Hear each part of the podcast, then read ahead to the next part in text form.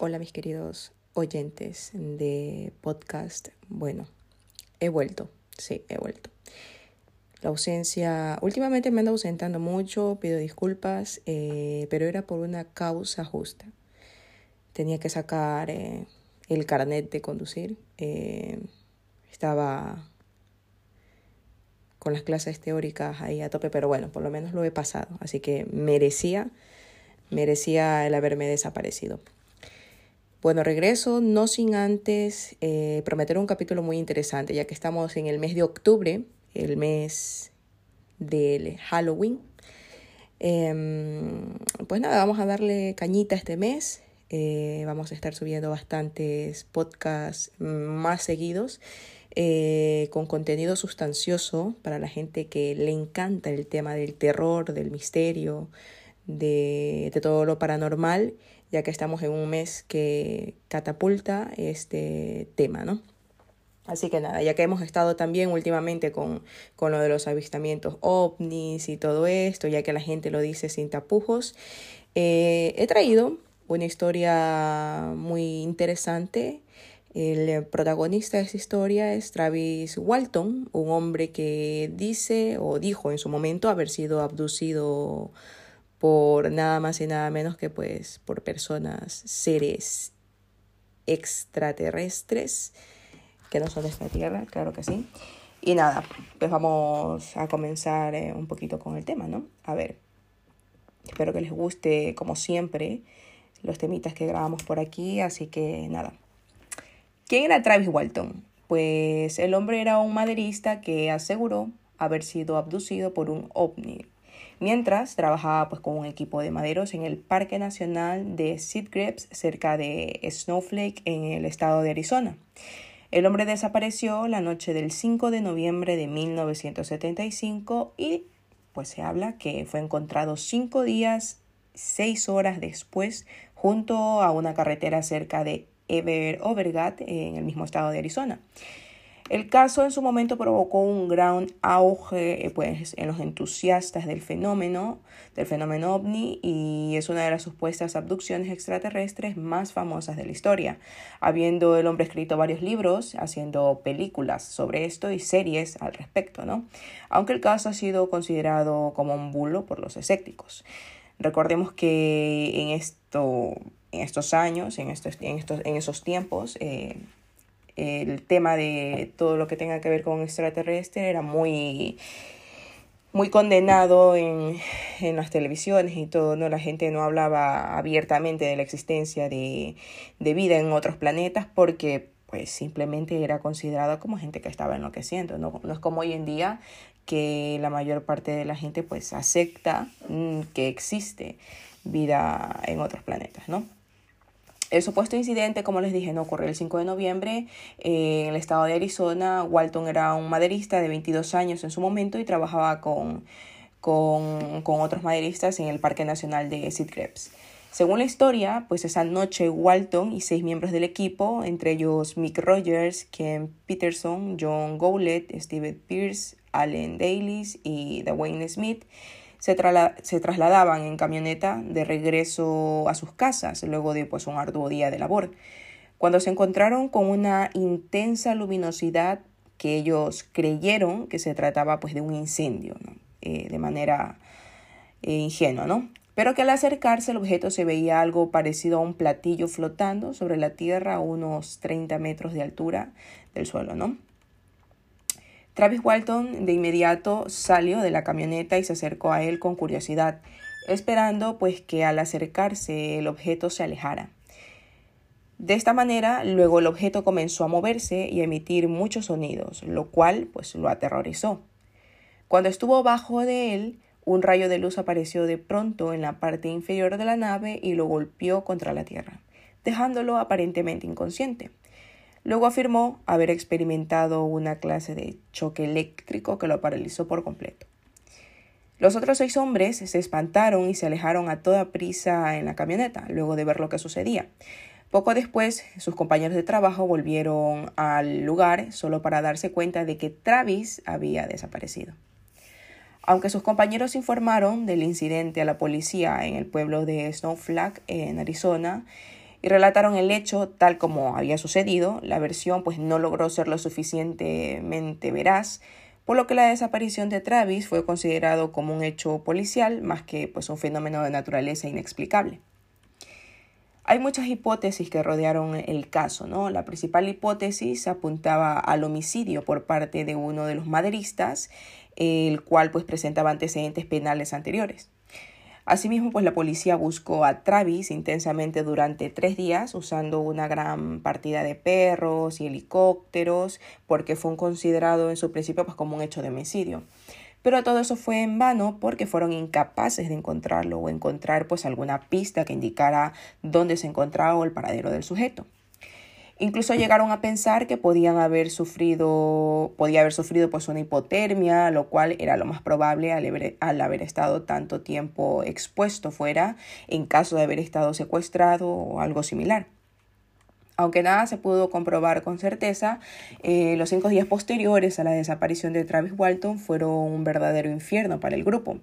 Eran acusados todos de homicidio, juzgados legal y socialmente por toda la nación, normal, ¿no? A la desaparición de, de una persona.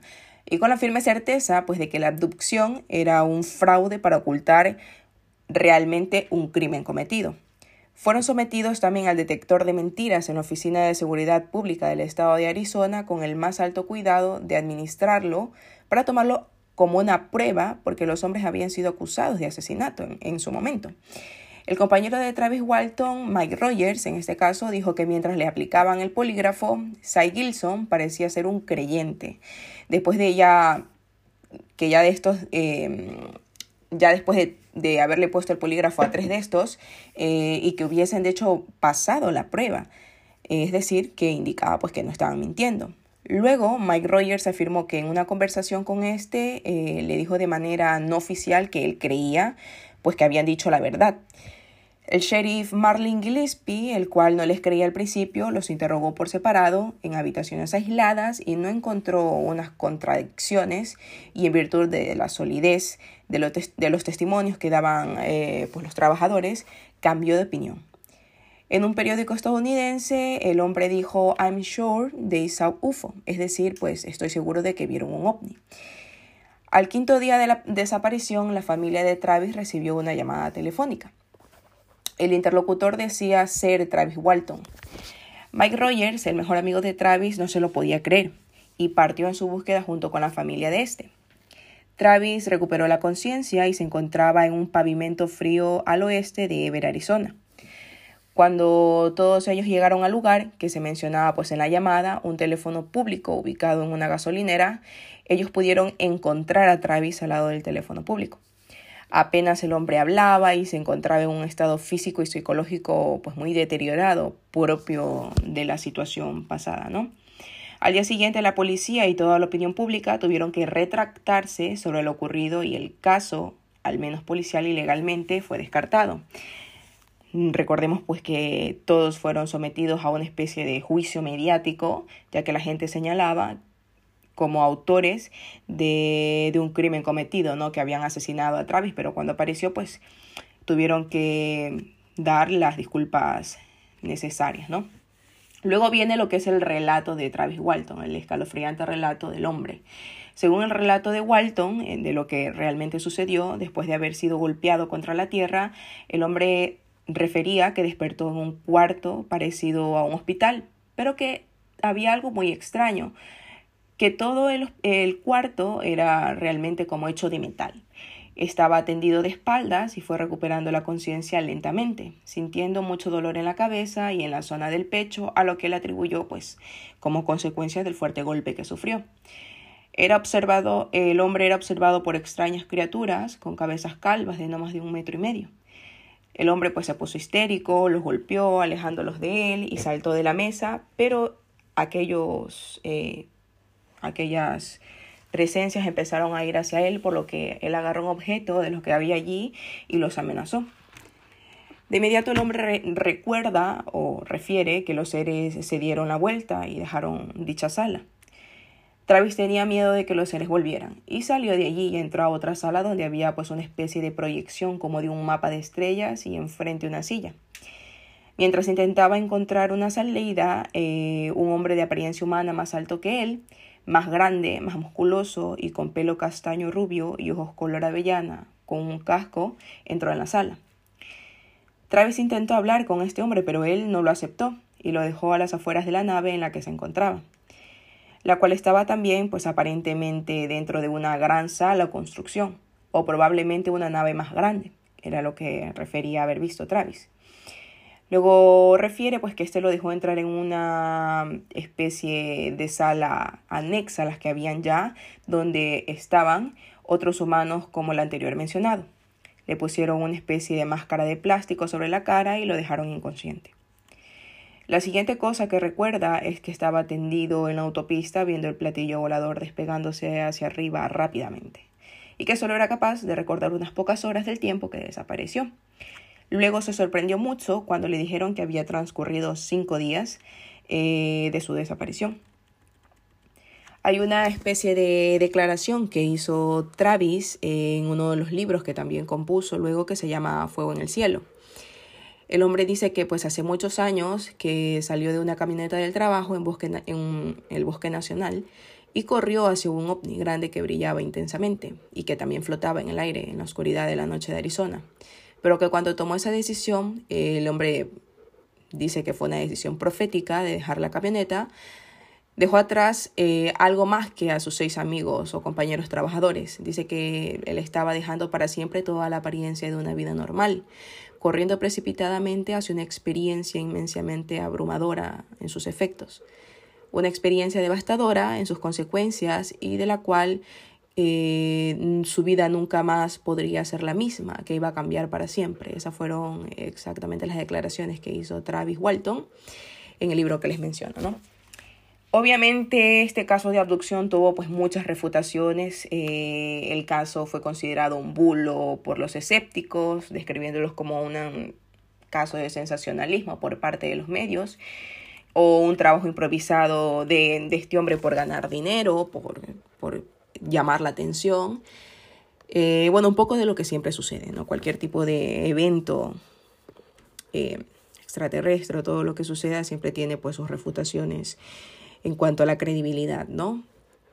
Luego se dijo pues que también eh, había muchas incongruencias en el caso, que todo el tiempo que estuvo desaparecido el hombre, sus familiares no, no hicieron una declaración o una, ¿cómo le llamaríamos? Una especie de denuncia a la policía.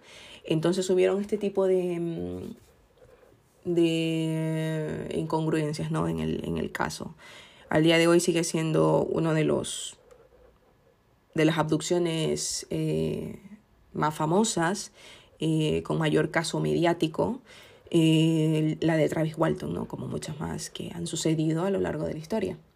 ¿Cierto o no? El, el caso sonó mucho en su tiempo y al día de hoy es una de las más documentadas. ¿no? ¿Qué opinan ustedes? ¿Real el, caso de la abducción, te pones a pensar un poco, ¿no? A ver, si eh, el mundo es tan grande, realmente existirán personas que han sido abducidas por, por este tipo de seres. Ya al día de hoy cualquier cosa se considera real.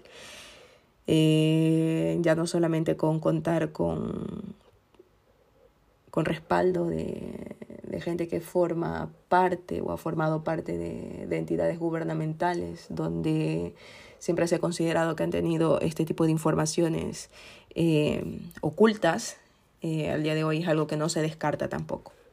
Así que nada, andar con cuidado porque lo siguiente podríamos ser nosotros. Venga, espero que les haya gustado este capítulo. Recuerden también que pueden escuchar este podcast por la red de podcast de sospechosos habituales y también pueden escucharlo por Spotify, donde pueden seguir la cuenta de Fabio Daraxon Plus. Espero que tengan un buen día. Adiós.